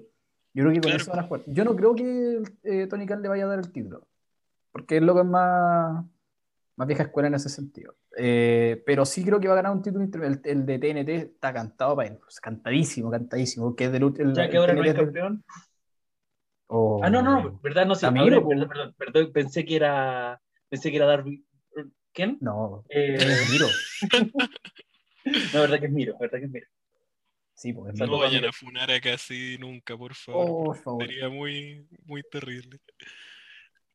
Eh, Oye, puta, ah, creo que no, no, no se atrevieron a hacer Ome- esa lucha era Omega contra Cassidy, weón. Pac Sí. sobraba todo Sobraba lamentablemente. weón. Sí, e- e- esa habría sido una buena lucha de Omega, weón, porque habría sido muy distinta a las típicas luchas de Omega y estaríamos todos hablando de. Bueno, Omega dejó muy over a Cassidy, la habría hecho bien. Sí, la verdad Sí, bueno. que sí. Sí. sí. Es que Pac había tenido la lucha con, con Orange antes y que había Sí, po. los, los dos habían quedado así como, oh, estos dos hueones pelean muy bien juntos. Es que imagínate si esa lucha la ganaba, la ganaba Cassidy, weón, se venía abajo el, el Daily Palace. Pero eso igual muestra que, que AEW no está yendo por el pop. que algo que igual es, es un problema grande en general en la lucha libre, weón. Encuentro yo que hace que devalúe, a la larga se devalúen los títulos cuando se los pasáis a las personas para popear el público durante un tiempo corto. Que fue un problema que pasó con el título de la NWA, pues, weón. Que Dusty lo ganaba por un minuto y después lo perdía, ¿cachai? O que se lo daban, no sé, weón, a, eh, eh, cosas, este weón, bueno, en los 80 se volvió un weón, pero un reinado muy corto que ganó, se lo ganó a Flair. Eh, que finalmente se devalúan los títulos con esas weas, y pasó con el, con el World Heavyweight en, W, ¿cachai? Que después ya no valía nada, que estaba abriendo los WrestleMania. Entonces, personalmente a mí no me gustaría verlo como campeón mundial, pero es por un tema de que no se devalúe el título. Puta, yo creo que el problema es que en el mundo actual pasa más al revés. Como que las agrupaciones estiran mucho el chicle de que gane el bueno. En W, por el bien del hype, eh, Reigns nunca le ganaba a Lesnar y cuando Claro. le ganó no le importó a nadie. Y ahora Se ya hay, ya rumores de que Hangman podría no ganarle a Omega. No, pero Para guay. extender la historia. Es un rumor, pero. Pero puta, igual es que siento que si no le gana ahora en Aloud o por último en el siguiente pay-per-view ya va a haber pasado la vieja. Mm, Claro. No, Entonces está en su punto largo. Page para ganar. Está ahí, está ahí. Entonces, como, weón, Bueno, está, está conectando con el público. Ha tenido toda la, todo, el, todo el camino del héroe. El weón ha, ha fracasado. eh, tuvo amigos, se está separando de los amigos. Eh, yo que, creo se que pasa la historia, Yo creo ahora, es que más encima es semanal, yo creo que esas historias eh, ah, que son por años se podían hacer, no sé, eh, lo que hacía Baba eh, con, eh, con Kawada y Misawa, ¿cachai? Eso lo podía hacer porque no tenéis show toda la semana y podía extender la agua por año. Pero en un show semanal es muy difícil, tenéis que saber cuándo petar el gatillo porque si no lo petáis en el momento cagaste. Eh, y pasó con Punk. Cuando Punk, eh, en el caso cuando él pierde el título, cagó el verano de Punk, el toque. Y siguió siendo un buen súper relevante y toda la weá, y sigue siendo muy, muy popular, pero no volvió a ser nunca lo que era en el 2011. Porque eh, cuando volvió a ganar el título ya no era lo mismo. Y, Mm, claro. y hay que saber eh, en el momento exacto cuando se golpea el, el hierro. Porque si no, la gente pasa de largo después, porque ya no lo cree. po. Si no, te pasa un Bray Wyatt, pues, weón. Claro, efectivamente. Sí, Pasa efectivamente. justamente eso. Puta, igual yo siento que Wyatt, cuando ganó el campeonato, estoy hablando del Wyatt eh, humano aún. Eh, era, era su momento, weón. Si el punto es, el punto es que después le dieron esa lucha de mierda contra Randy Orton, weón. Que estado pena metido. Harper ahí. Porque esa era la, esa era la lucha, weón. Era Harper, Orton y, y Wyatt. Sí, todo el rato. O, o incluso una tri- podía ya ser una triple de la familia Wyatt. No, no me acuerdo si Rowan estaba, estaba lesionado o algo. No estaba como enforcer de. Era como el que le quedaba a Wyatt en su momento al Bray. No estaba, de, no estaba con, eh, con Danielito ya. Rowan. Puta, no, la verdad no me acuerdo. Ah, ah, bueno. Sí, estaba con. Danielito. Sí, Pero, pero esa lucha con Orton mató una vez más a, a Wyatt. A O sea, a mí, a mí mismo que no me gustaba Bray Wyatt, era la oportunidad para que tuviera una buena lucha en WrestleMania y decir como puta buena, weón, la hizo. Y salieron con una cuestión que no le gustó a nadie, weón. A puta, es que aparte Orton, weón, es el que menos pega para ese tipo de weá.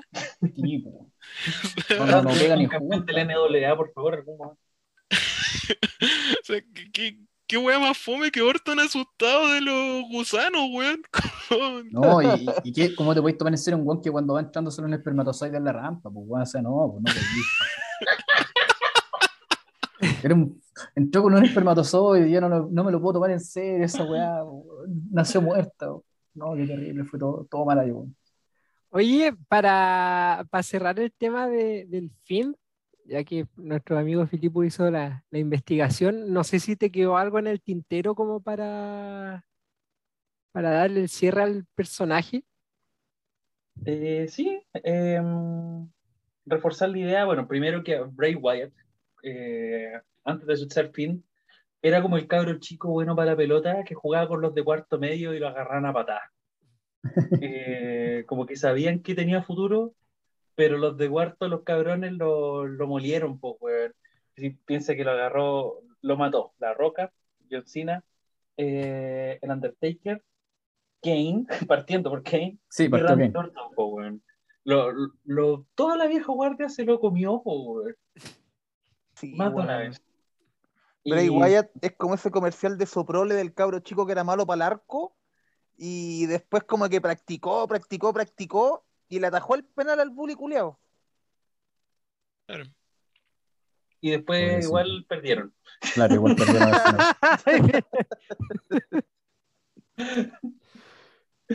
Y, y después el fin era la oportunidad de mostrar que este cabro chico de octavo ya estaba, ya estaba grande, ya tenía talento, ya estaba, no sé, po- en- en- jugando en cadete. Eh, pero lo pusieron en todos los partidos, weón. El weón tenía que, tenía que ponerlo a jugar solamente en los partidos que eran de liga, pues, weón, y lo pusieron a jugar hasta en los amistosos y lo lesionaron, pues, weón. Eh, haberlo hecho pelear con Rolly, o sea, la, la Hell in a Cell es una estupidez, pero gigante, que, que ya sea una Hell in a Cell no contest, ya es una estupidez, y segundo, una Hell in a Cell no contest contra un demonio, ya es una doble estupidez. Eh, Después Goldberg, después Randy Orton quemándolo, eh, pa- cuando volvió como el fin feo, ¿se acuerdan de esa weá? eh? Fue como un fin quemado, desfigurado. Oh, ah, ¿verdad? Conche la lora, weón. Me había olvidado esa weá. El fin feo, po, weón. y después el- el- la, la no conclusión que fue Alexa Phoenix sangrando negro con una Estaba manguerita, vomitando petróleo. Claro, sudando petróleo, weón. eh, No tuvo tampoco ninguna explicación. Te, te inventaron un personaje que tenía la oportunidad de hacerle un lord fantástico, weón. Y no, pues na- ningún- WWE no cumplió ninguna de sus propias reglas weón, dentro de su universo. Y eso es lo que mató es. a- al fin. Y algo que continúa pasando mucho en W en todo caso. Como que el tenérselo respeto por sus reglas internas, como la cohesión narrativa en W es inexistente, weón. Yo todavía estoy va- esperando la justificación de que John Cena, ¿cómo logró salir de esa wea? O que reviviera eh, AJ, o que por ejemplo el Miz, se, lo comió- se lo comieron los zombies, weón, y de ¿Sabes estaba como si nada. Para mí A- tiene mucha- ella- la solución es fácil de cómo salió Cena de ahí. Es súper fácil. Un hechicero. Por la puerta, pues, weón. Por la puerta. No, por la puerta. Seis puertas en la weá. Funhouse tenía una puerta, weón. Ah, Ah, Puerta, pues, weón. a ella le tiraron una talla por esa weá. En Pero sí la creo que- Money- en una la promo la tiró, Bank. Sí. ¿Ah? Sí, en la in the Bank no sé si él dice como no gracias, ya estuve muerto o una wea así.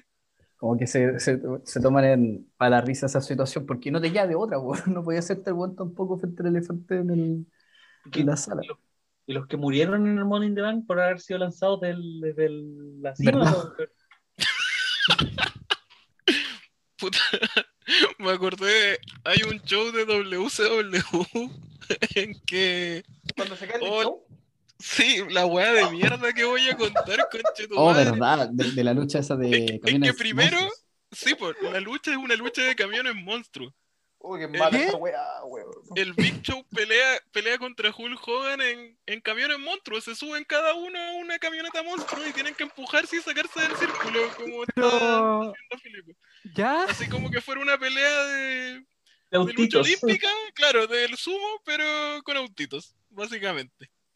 Y es, es la cagada porque no, no sé cómo explicarla. La weá es tan mala que llega a ser buena porque veis todo el rato a los autos así brum, brum, brum, y te muestran unos primeros planos del Big Show y Hogan como manejando así como sufriendo, así como, como ¿por qué empujan el manubrio, weón? Si la weá no va a andar más La cagó.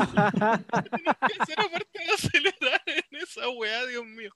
Bueno, la weá es que la weá se acaba. Gana obviamente Hulk Hogan porque, Qué brother, raro. Pero ojo, ojo, que gana porque se bajan del auto y el Big Show lo quiere empujar y lo esquiva y Sí. se cae el Big Show, que obviamente están en una pelea de camiones monstruos en la azotea de un edificio. Estaban con una azotea, así como en el El piso cir- 100, weón. el círculo donde se tenían que sacar era el del helipuerto. porque estaban en la azotea de un edificio. Porque, ¿Por qué haría Ay, esa weá en la calle si podía hacerla en un edificio? y el, el Big Show, como dice Filipo, al ver que está a punto de perder, se baja del camión para ir a pegarle a Hogan, se pelean. Y todo termina en que Hogan bota al Big Show desde lo alto del edificio hasta la calle. Así tal como lo estoy contando. Hogan de hecho queda para la cagá, así como que se asusta y se va corriendo.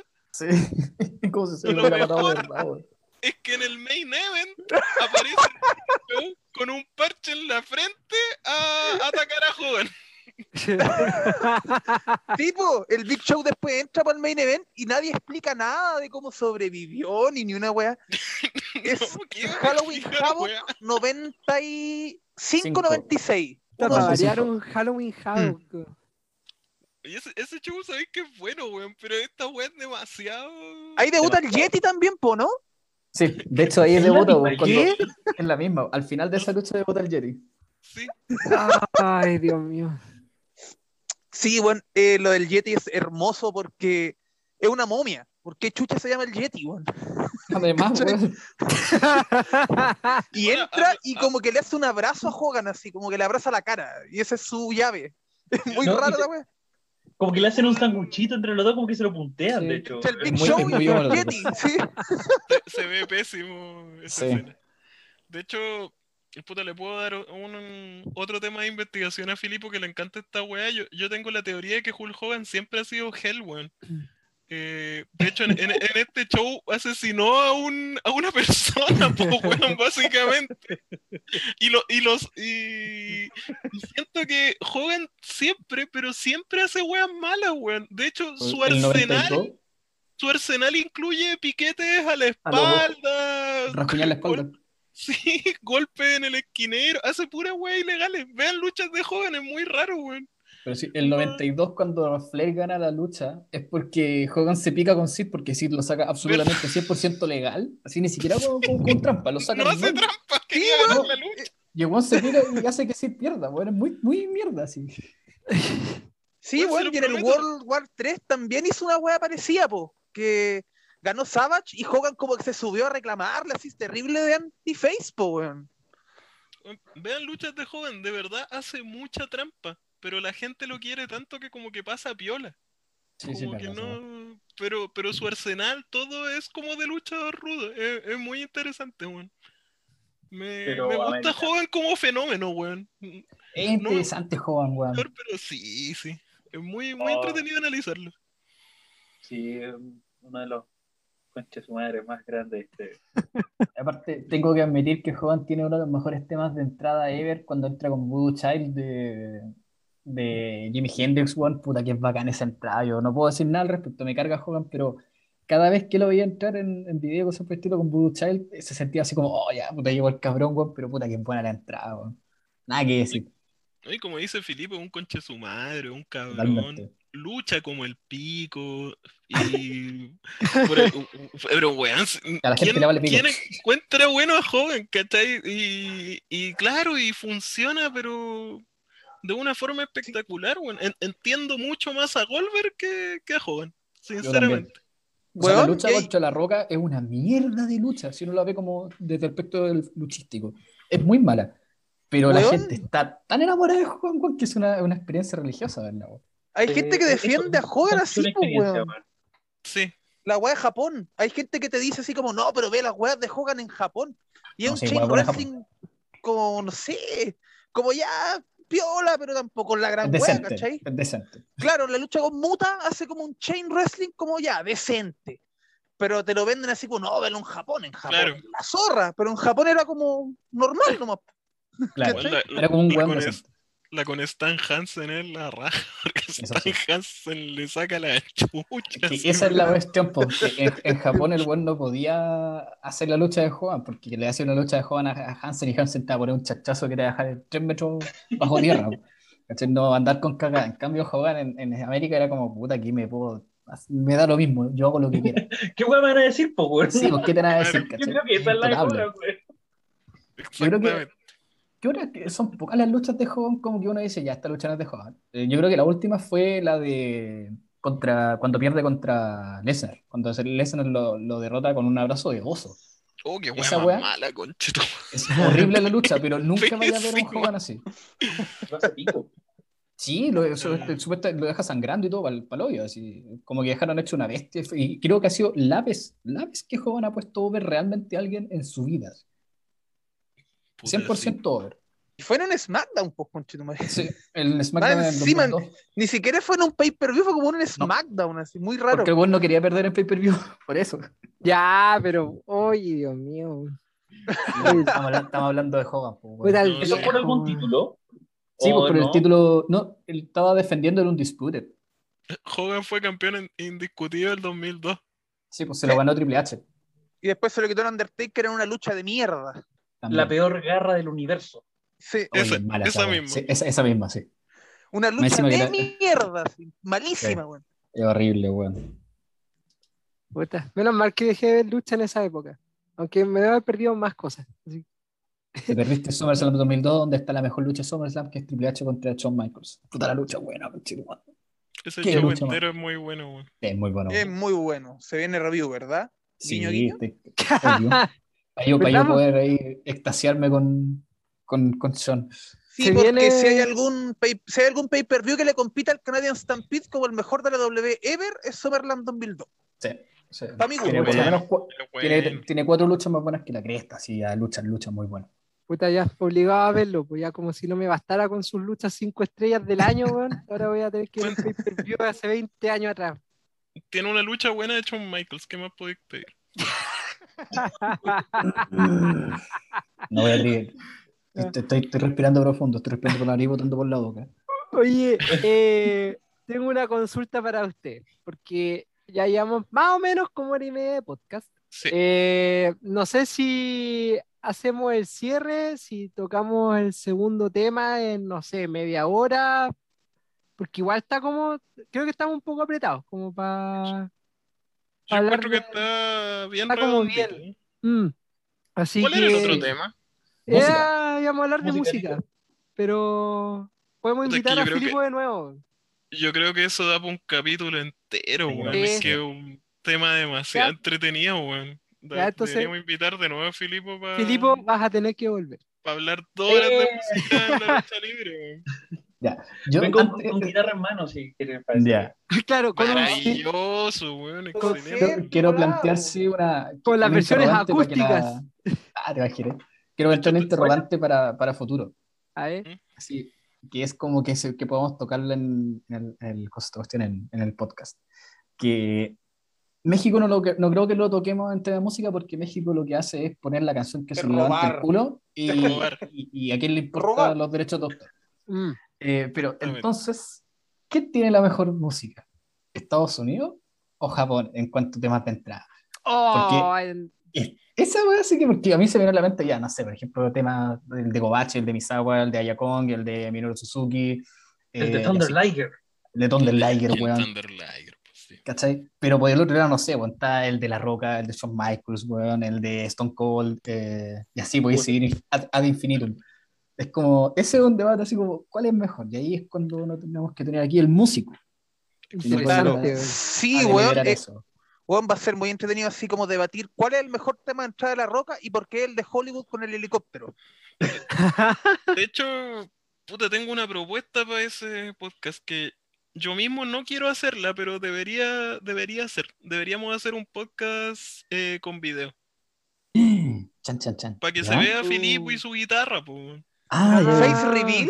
Vamos a hacer un capítulo con Face Reveal. Es que sería muy fome que esté el puro Filipo. Sí, habría que, O habría a que lo mejor puede ponerle ser la su chapa. pura guitarra. Ya, Pero hacemos- weón. También. pero si se pone la máscara de la par que está listo. pues. No, pero Ah, lo, bueno, lo tiro también. como, como ¿Sí? propuesta. sí. Eh, el A. Park. oh, Ah, de Rey Mysterio. Mira qué Oh, bueno. bonita, es, es bonita esa máscara, weón. Es preciosa, weón. Tengo Esa muchos no que van a México. Qué lindo. Saludos para todos ellos. Los quiero mucho. Qué bacán, güey. Qué bacán. Oye, ya eventualmente podríamos hacerlo. Por lo menos yo estoy dispuesto. Yo igual, tendría que ducharme así. Sí, no, yo, yo también, con la pandemia, weón. Oye, yo, yo he hecho andar mi, mi grupo de, ahí de investigación musical, luchística. eh, ahí mi amigo Daniel Toro, que también participa de Por un Mundo con más Moonsoul. Buena. Eh, podemos. eh, yo lo hago como una, una previa con él y ustedes mándenme eh, canciones y yo puedo hacer un, un breve análisis Oh, eh, musical, así como estaría, previo. estaría, por- estaría la raja. Estaría bueno, adelantado. estaría bueno. Sí, porque encuentro que como cualquier arte performático es lo mismo que una, la banda sonora de una música, o sea, de una, de una película. La verdad es que son cosas que están fusionadas finalmente. Es demasiado Sí, importante en la performance sí. un, un buen tema de entrada. O sea, in- incluso en México, weón, ya que mencionabais lo de los robos, eh, tampoco es trivial, porque pienso en México y pienso en ECW. Tampoco es trivial Mm, qué mm. canción le pones a un luchador, por más Mm. que Claro. sea un tema de otra banda conocido. Bueno, el Sandman no habría sido no, nadie sin Enter Sandman, todos lo sabemos. Y lo que Ah, pasa hoy día con Nick con, Cage, Con Nick Cage. campana, Sí, el, Sí, el, eh, el se For escuchan Whom la- the Bell Tolls, weón, es demasiado vital para de Nick Cage. Weón, yo escucho Sí. las campanas de For Whom the Bell Tolls y es como cuando era chico y sonaban las campanas del Undertaker. Así, Sí. se apagaba Sí, la luz. sí, sí. Como... Sí. Sabéis que se viene una experiencia así. Sí. De hecho, el tema de Nick Gage en AEW tenía como campanas iguales, así. No era la misma Era canción, remix. pero le pusieron, le pusieron las mismas campanas.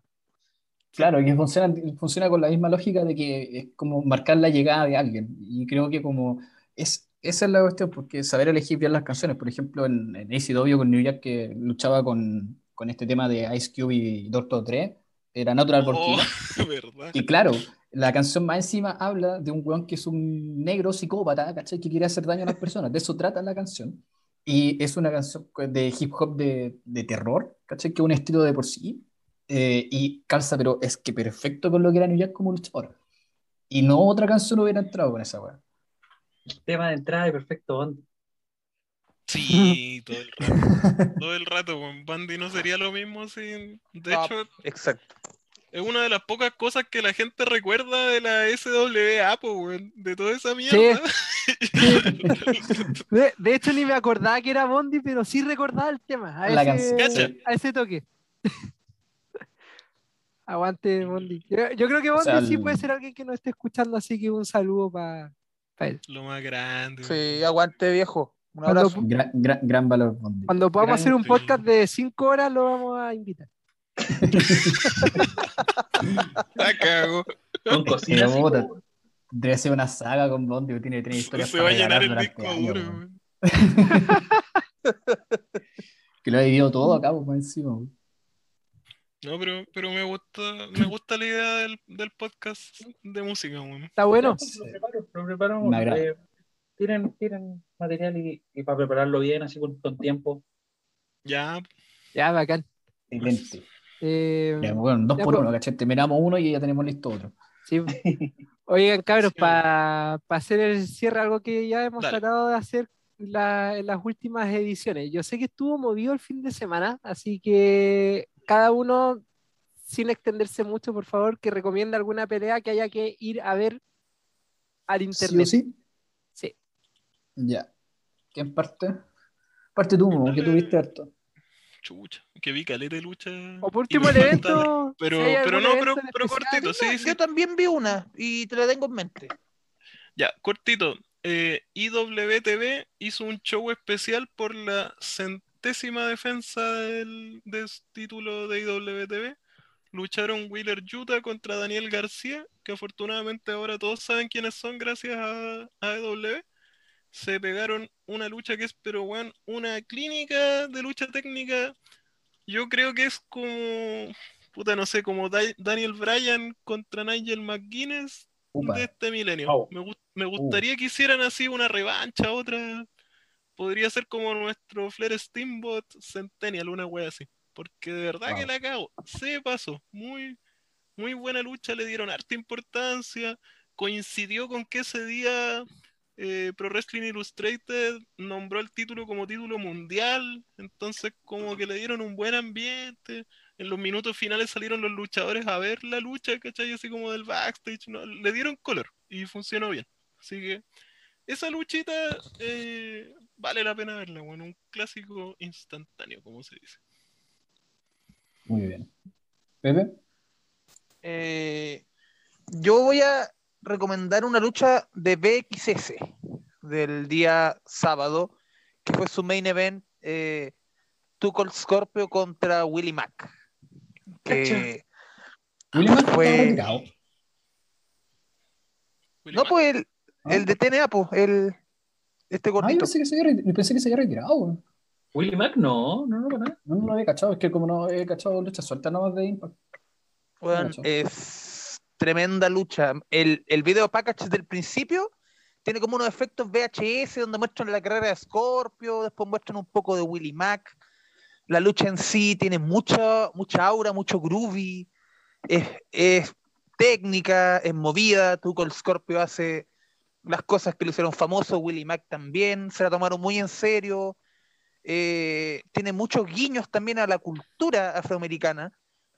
Eh, la recomiendo 100%, fue muy entretenida, no voy a spoilear mucho porque para mí fue una experiencia y quiero que la gente se tome esa experiencia y vean qué conclusiones sacan, porque ojalá las luchas eh, fueran más como esta.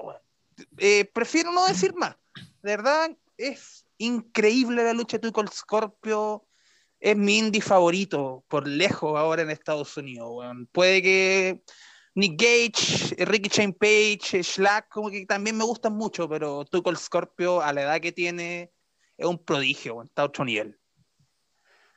Weón. Eh. ¿puedo? Que Sí, dale. no, no tengo una lucha. tengo una película Buena. Ah. Dale, adelante.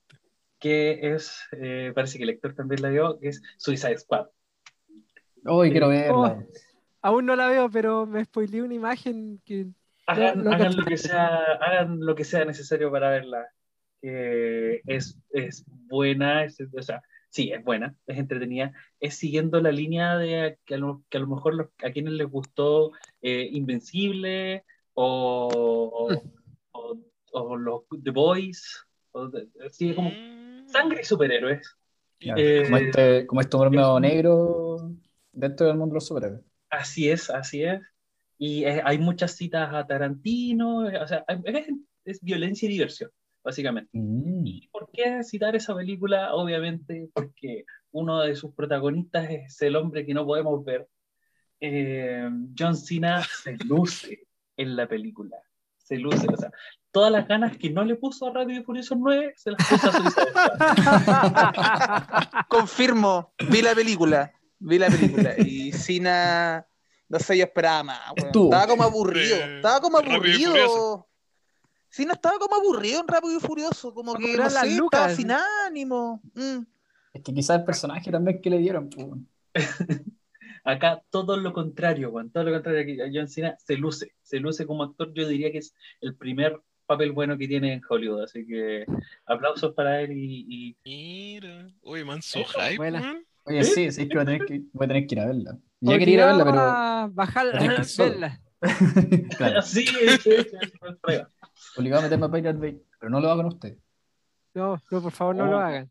No, No, no sentido. hagan. ¿Cómo se le ocurre? No, ustedes no.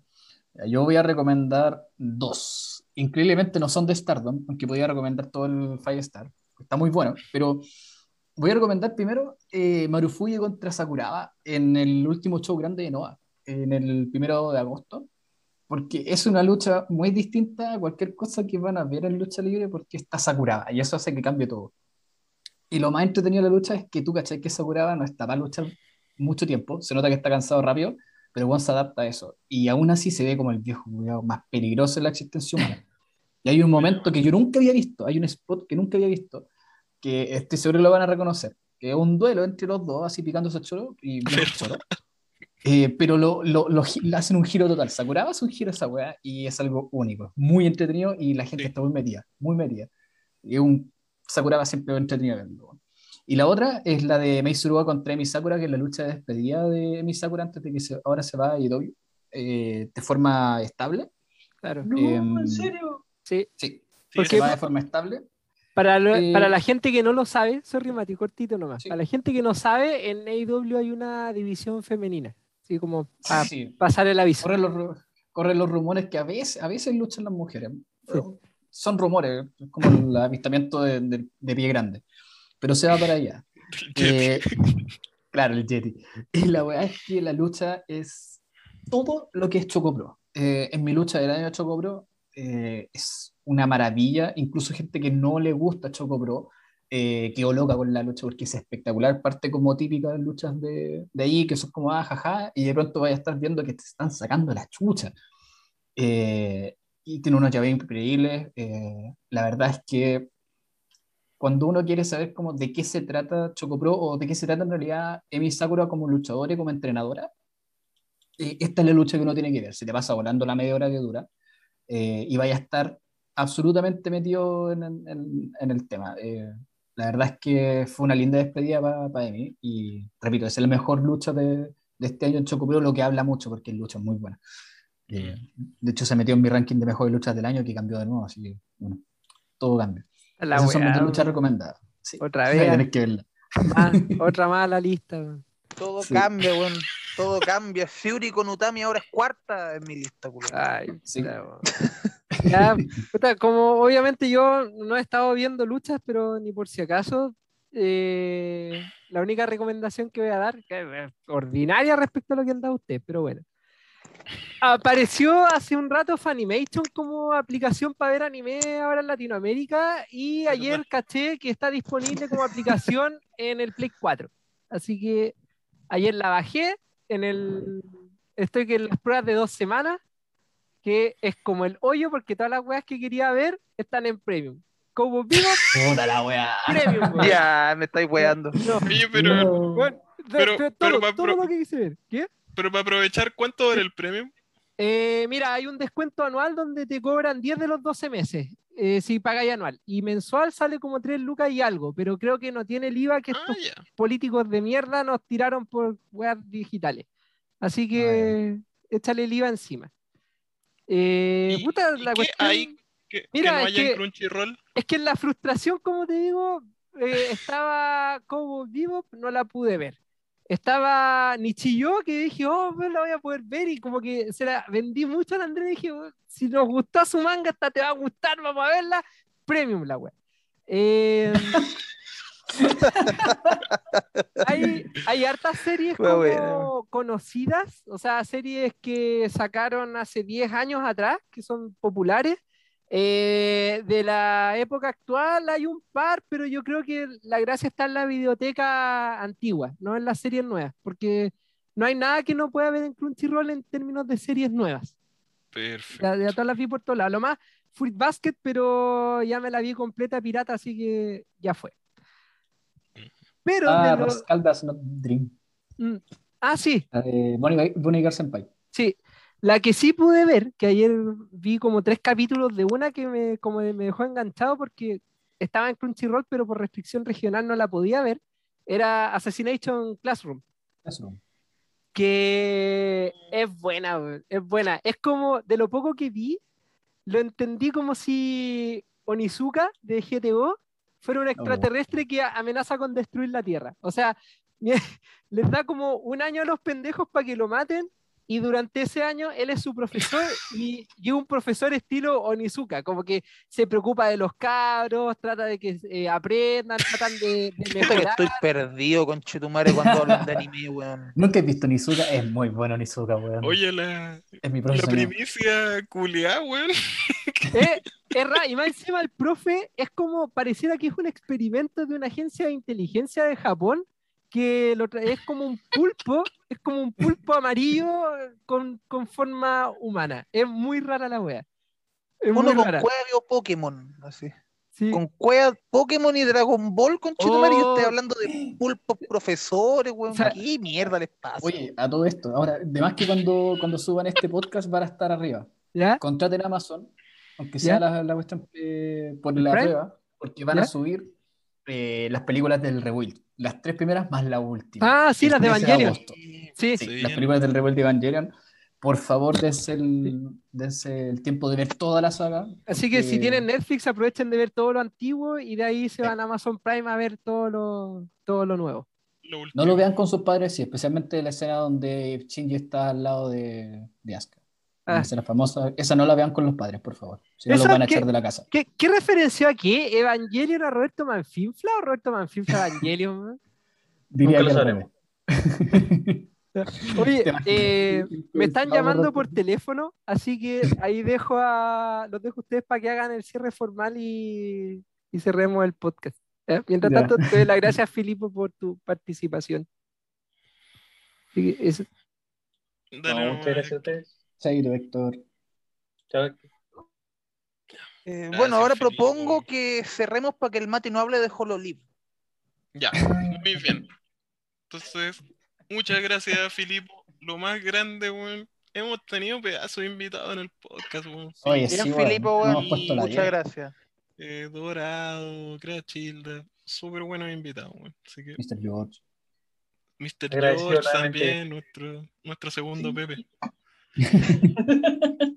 Muy bueno el capítulo de NWA, muy, muy bueno. Bueno, Sí, todos los capítulos de este podcast son muy buenos, así que eh, recomiendo a todo el mundo seguir escuchándolo si quieren aprender eh, en- de una reflexión profunda, eh, honesta y, y, yo- y bueno, y si quieren seguir profundizando, obviamente, unirse al grupo de Por un mundo con más Moonsound, el espacio más seguro y más bonito para hablar de lucha libre del país y el internet.